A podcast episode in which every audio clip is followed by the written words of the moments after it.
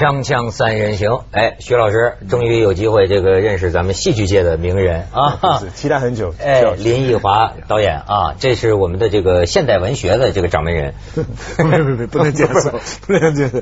你是系主任嘛？对，系主任。对对对，哎，今天呢，请你们观察一个生活当中的戏剧，或很也很有文学性，甚至策划的这个人。我认为需要有一些戏剧文学的构思。嗯，先看看几张照片，这是三月二十二号在广州发生的这个一幕啊。这个母亲叫谢三秀，她抱着的这个女儿得了眼癌，我还第一次听说眼睛还会生癌。那天，她就从广州大道往天河体育中心的这个方向啊，跪爬跪行，就跪着往前走啊，嗯，一公里，嗯，一公里。然后呢，走到半截处呢，街上的人就纷纷侧目。你再看下边这个照片啊，走到半截的时候来了一个人，就是这个人。嗯，这个人呢，呃，现在好像已经被开除了还是怎么样，我不知道啊。这是天涯社区的一个版主。嗯，呃，叫这个他网名啊叫金泉少侠。对，金泉少侠，就这个年轻人啊。呃，你再看下一张照片，这是最近这俩人呢，谢三秀和这个金泉少侠。当着这么多媒体的面道歉和哭，为什么道歉和哭呢？说我们骗了大家，从头到尾这是他设计的一场戏。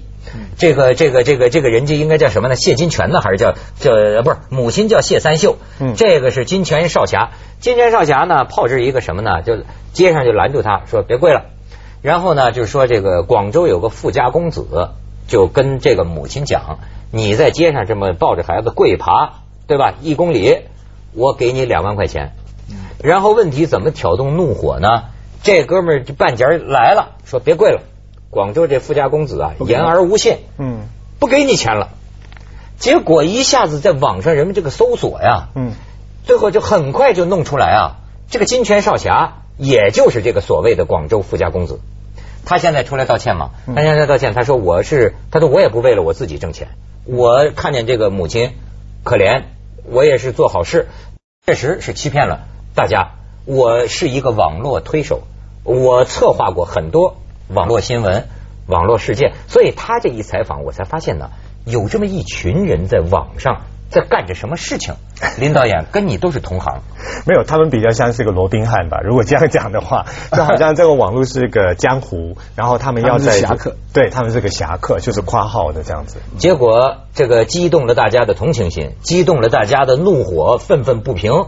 谢三秀现在收到的钱，据说有二十八万，嗯，左右。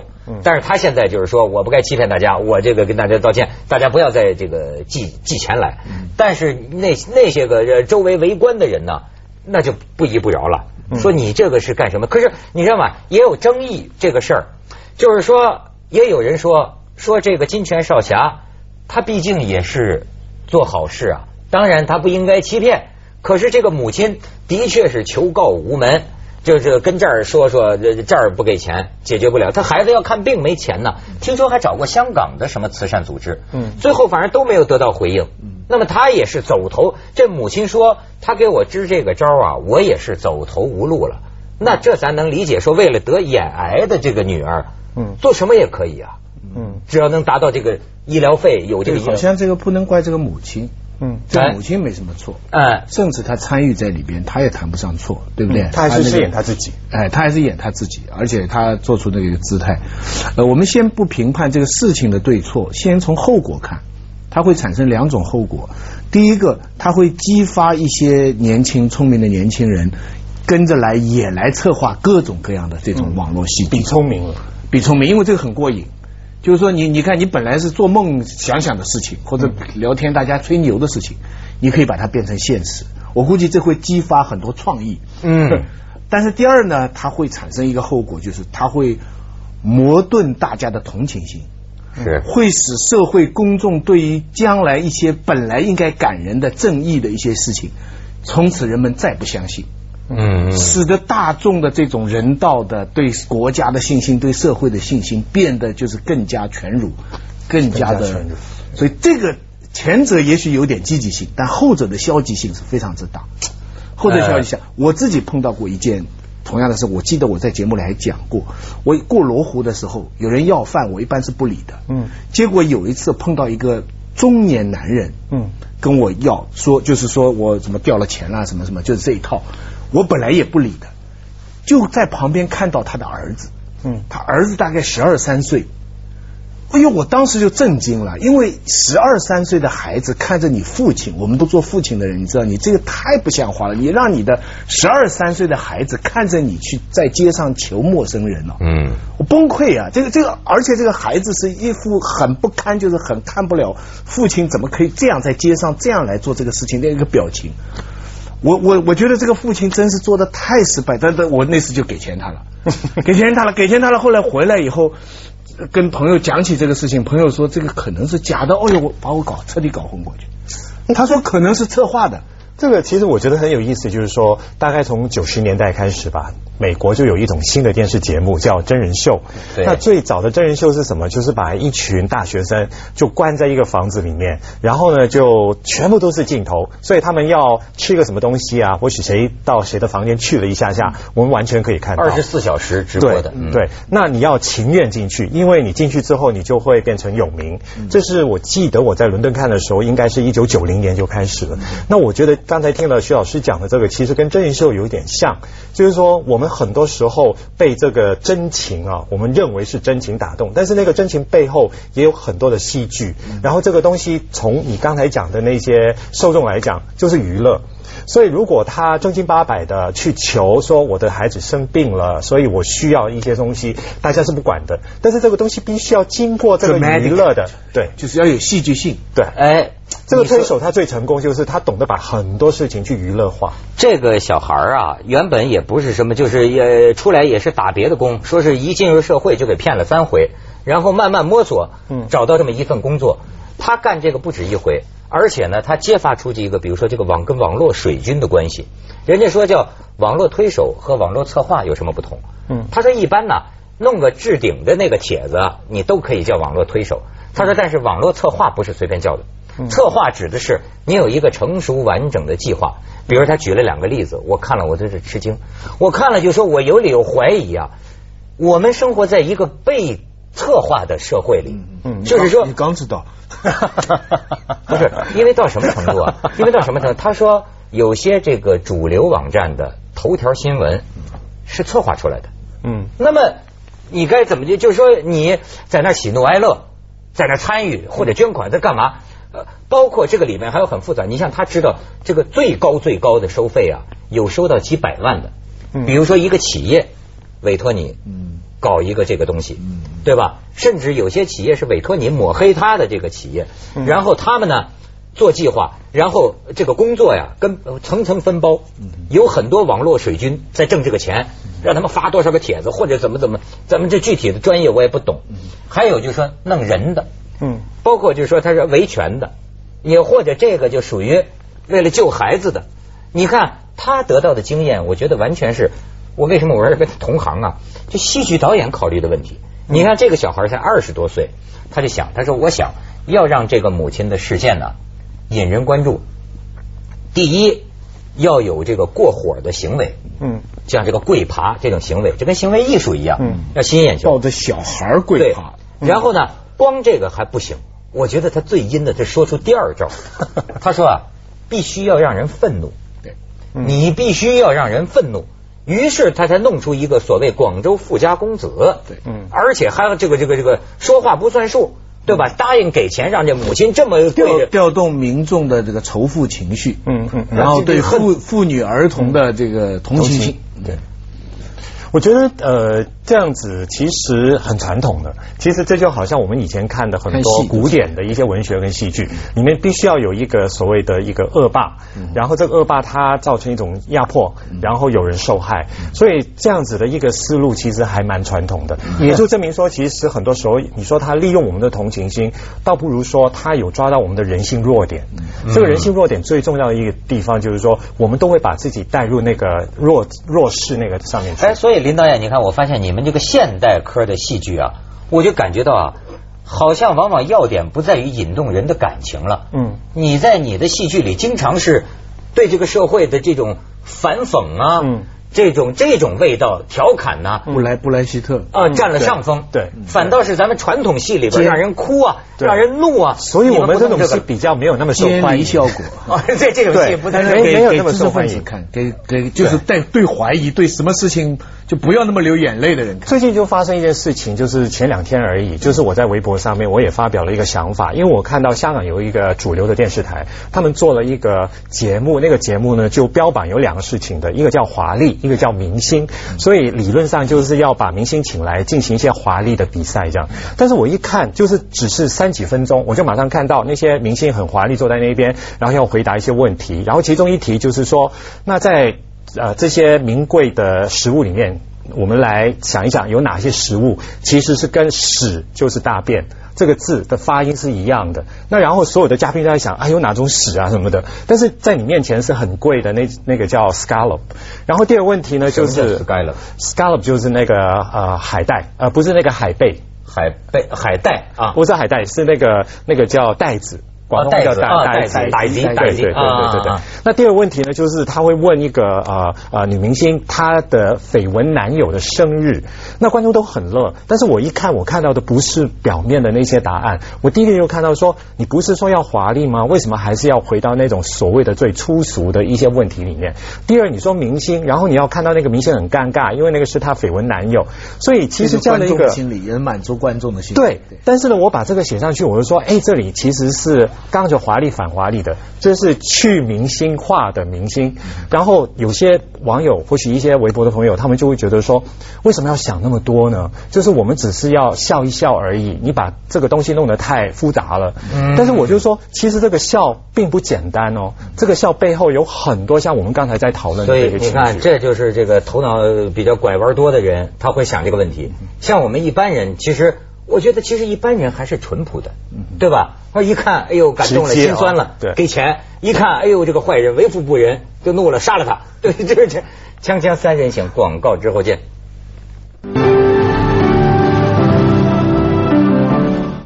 其实我总觉得，我就跟一般人是是是是一个群体里的，就是呃，我不愿意把这个世界想的太复杂，包括他们跟我讲的很多背后的策划，老实说，我都半信半疑。可是事实啊。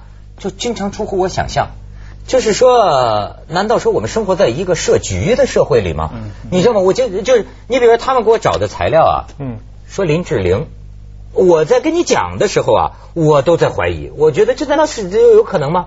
可是大家就说的有鼻子有眼儿，说你看这位台湾第一大美女，嗯，在没有任何优秀作品的情况下，嗯，红的发紫，嗯，说问题在于哪儿？她背后有一个精英策划团队。还叫叫什么 A D 什么工作室？嗯，港台内地的这个这个这种这种人资深娱乐人士组成，说他们非常了解林志玲身上的优点，在出道之之初，因为她的模特身份和她的嗓子，她的嗓音比较那个干嘛啊？不可能在音乐方面有所突破，所以他们就先在人气上做文章。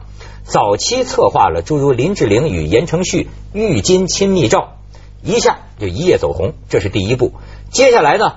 在林志玲高曝光率的情况，充分向大众展示这位大美女的完美身材，就一系列的写真，是吧？然后呢，第呃三步提升商业价值，在写真出炉后期，媒体不断爆出她高额的饭局价，就吃这吃顿饭的这个价钱啊，和代言的价钱。呃，该团队也适时为其发展了一系列的富豪恋情新闻事件，哎。一系列的塑造，使她今天成了人们心目中的完美女神。我在说的时候，我都不能相信。我觉得很多事情是偶发的，嗯。可是你看，但是这是两回事。我觉得你讲的这个像林志玲这种幕后的策划哈，这是文化工业当中的正常现象。嗯。几乎现在所有的明星，所有的他都背后都因为很多人都靠他吃饭。是，对吧？像 Nicole Kidman，就是他，他说他一次绯闻以后，他的片酬就涨一次；一次绯闻又涨一次。所以他们几乎发现，他要再谈一次恋爱，他的片酬都可以高。那背后并不是他自己的原因，他整个梯队都靠他吃饭，甚至一个片场很多都都在靠着他们。所以文化工业的这种幕后策划，跟我们现在讲到的网上的这种社会事件，或者是说呃呃呃网页的被人策划，比方说某一个产品，它其实点击率不那么高，他们花了钱才弄高，或者某些人的博客其实写的不那么好，但他老排在前面。我觉得这个两者有区别，一个是呃呃合约关系，你是顾客，我是我是制作者，我把它包装的漂亮，所以可以算包装叫炒作，而另外一个呢，我觉得是造假。嗯，我觉得像刚才那个后面那个造假，我觉得我们应该把这两个呃稍稍微区分一下，就是呃，但是这个戏剧人生它有这个真和假辨别的清楚吗？我觉得呃，我有一个习惯，就是我在看电影或许我在看舞台剧的时候，我除了看他的故事之外，还有一个东西很重要，就是那个人的元素。所以对我来讲，如果那个人的元素是越能够清楚的话，我觉得他的诚意，或许他对我来讲的价值就更大。问题是像刚才两位说的，我们不是活在一个特别人的时代，我们其实整个走向和他特别瘦的时代，我们是活在一个比较非人化的时代，因为我们所有的情感都可以被设计出来的。尤其现在我们说一代比一代接受这些东西是现成的时候，我们根本不需要那个过程，我们只是想得到那个结果，变成我们都在搜寻哪些东西。最快可以让我们得到满足，得到我们想要的那个结果。这样子的话，我们就是跟现实越来距离越远远了。当你跟现实越远的时候，你的判断能力就没有办法从经验里面来，你就只能别人告诉你什么，就看哎，他讲的好像特别大声，或许他是特别有方法的话，那我就站到他那边去。所以戏剧有一个其实很困难的一个命题，就是你要让人这个元素能够重新被大家相信，不然的话，大家都说你给。我答案呢？你给我一个 formula 啊，给我一个方程式啊，你给我就好了。他不要说我要付出。所以刚才讲到的这些人之所以为什么那么容易就相信这件事情，其实也就是说他点击而已嘛。他只要相信就好了，就是其实有很多路你是要拐着弯，然后你要走过去走回来，然后你才知道说，哎，原来我是谁？你必须要知道我是谁，你才可以了解到，其实这个世界有多少人跟你一样或是不一样。但我听着，他这是对人类过高的要求了。锵锵三人行，广告之后见。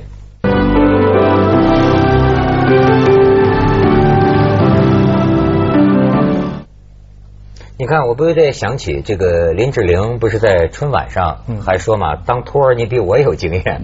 本质上，托儿就是一种策划，嗯，就是一种设计。我就说啊，先不说这个所谓金泉少侠，他干的，他们现在在讲这个是非。我从这儿得到的联想是，我觉得啊，就是我们就是在一个策划的时代，这跟古代啊那种比较呃原始的淳朴的时候啊完全不同。你比如说选战。那就完全是策划。还比如说，你说真与假，我认为有些真与假的界限不清楚。对，好比说一个吵架的节目，我跟你讲，我电视台的我知道。那么有几分真，几分假，导演也在暗示那嘉宾呐，你最好跟他挤眉瞪眼，因为得吵起来，观众才爱看。但是你也不能说他说的是假话，他只是被导演呐暗示了一下，他的情绪要要要起来。再比如说，你说这个包括很多慈善活动，那么好。